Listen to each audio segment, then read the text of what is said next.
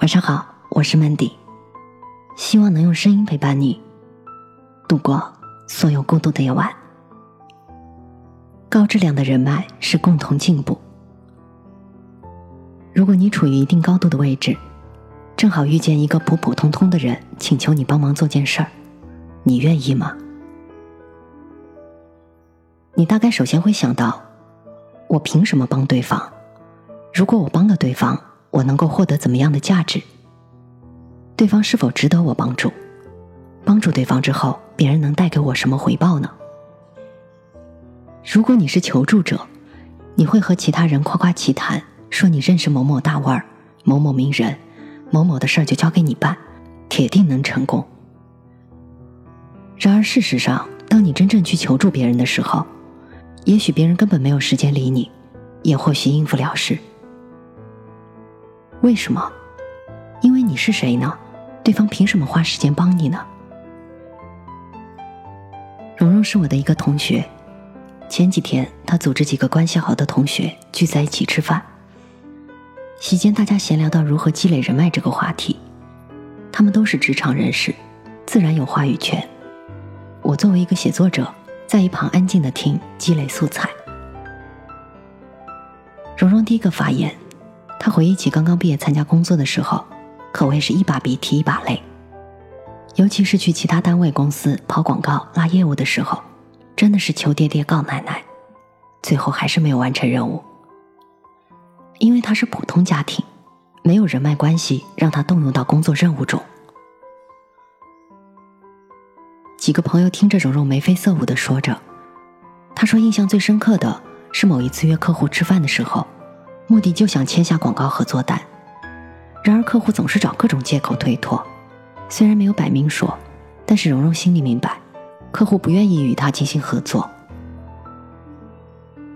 这个客户是他提前两周就约好了吃饭的时间，对方也答应了，可最终还是泡汤了。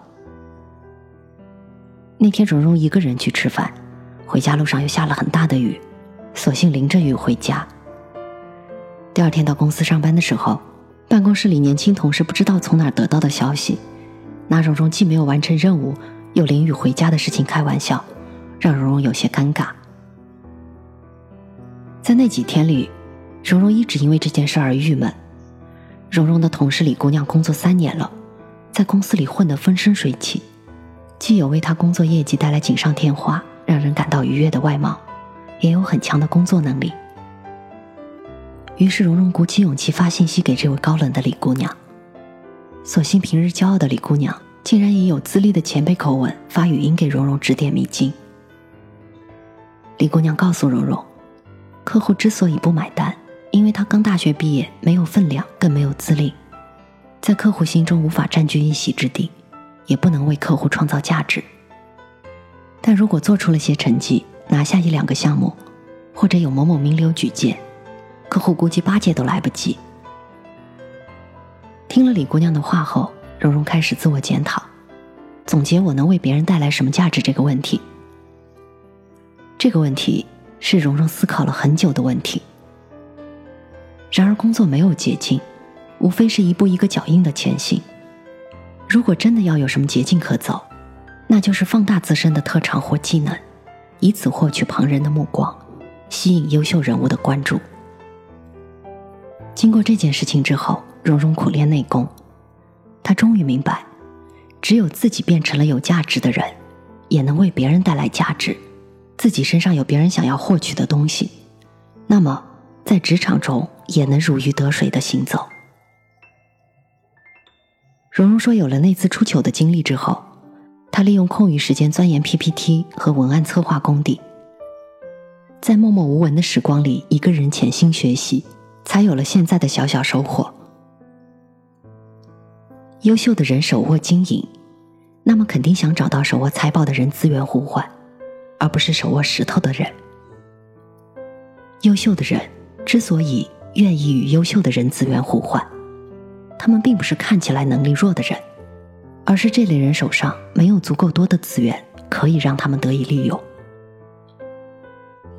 你想和优秀的人进行资源互换？首先得先让自己的名字传到对方耳朵里，拿到入场券。这就是现实生活里人脉的真相。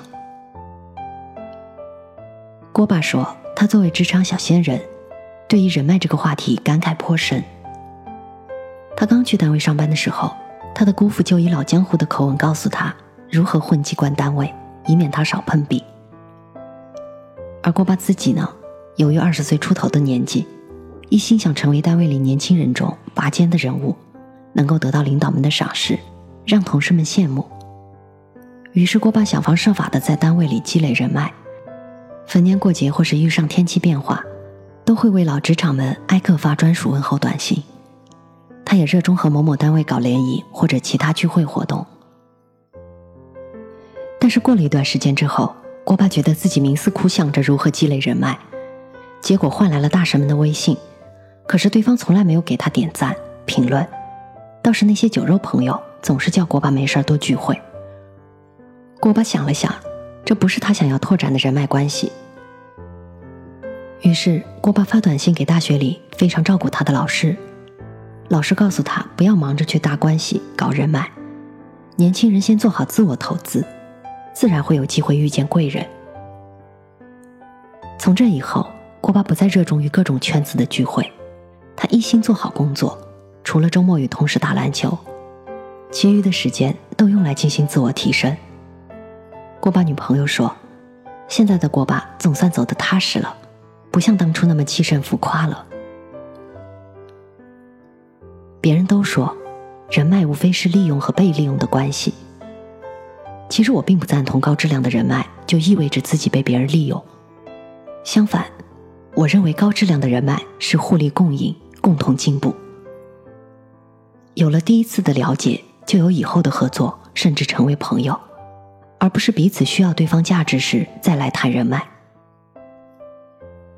有价值的人脉，不是你有着很牛的人的联系方式，而是很牛的人知道有你这个人存在。你有足够的能力和独一无二的特质，那么就有让你如虎添翼的人脉来到。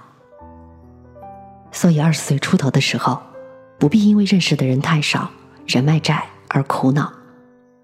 你在每一天中建设自己，投以阅读、学习、运动，专注于某项特长爱好的提升，真诚对待每一个人，那么有效的人脉和机会也就不期而遇了。有人说，人脉的实质无非是彼此交换关系。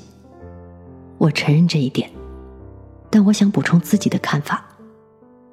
你想让优秀的人和你能够交换关系，总得有一个前提条件。那就是你拿什么和对方进行同等价值的交换？比如，对方给予你钻石，你不可能拿鲜花还对方吧？换句话说，就像学习好的总爱和学习好的交流，为什么呢？因为彼此思想在一个档次，强强交流才会碰撞出更多的火花，发现更多还没有被发现并且有价值的东西。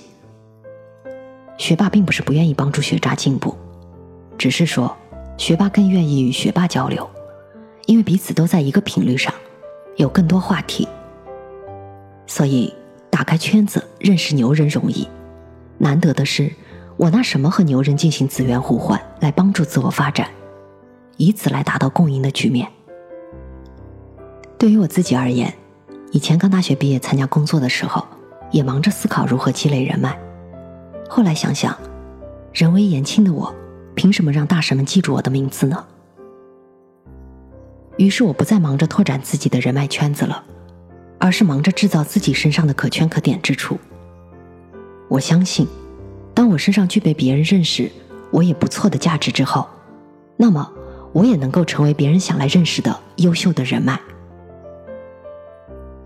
对于朋友，别人落魄穷困，我不会嫌弃。毕竟都经历过最艰难的日子，我能帮忙尽量帮。我努力也并不是为了去攀附上层圈子，刻意巴结有头有脸的人物。我只是不想让自己成为别人的皮球，踢来踢去。只能由我自己去决定生活的样子，而不是被迫无奈的去接受生活。在还没有认识到可以与你进行资源互换。互利共赢的有价值的人脉之前，你每一天的自我成长和进步都很重要。想要发展有效人脉的前提是你本人得优秀厉害。所以，先别忙着纠结、纳闷儿如何结识不同行业、专业内的拔尖人物。我们现在能够做的，只是沉住气，不断的自我学习和成长。因为你的梦想的实现，需要你的坚持品质和能力做支撑。你想要认识很牛的人物，那得让自己变优秀，让你的名字传到对方的耳朵里。要不然，别人凭什么认识你呢？所以，不要浪费时间了。当你足够优秀，人脉一定会不请自来。我是主播 Mandy，在无数孤独的夜晚，我用声音陪伴你。希望从此你的世界不再孤独。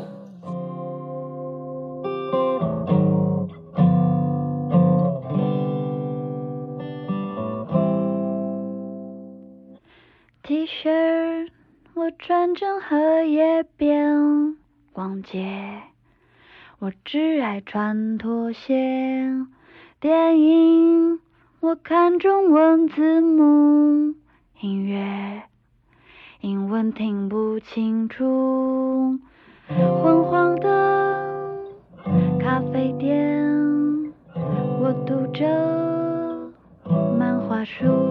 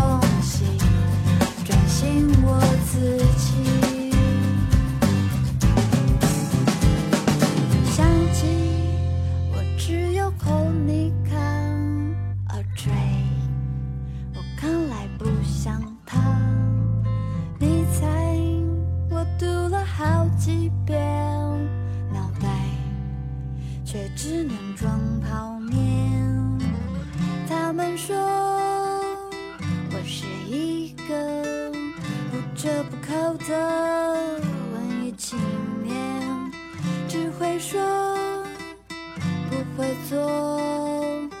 可惜你们都不了解我，因为生命藏着太多的惊喜，我不会假装冷漠不在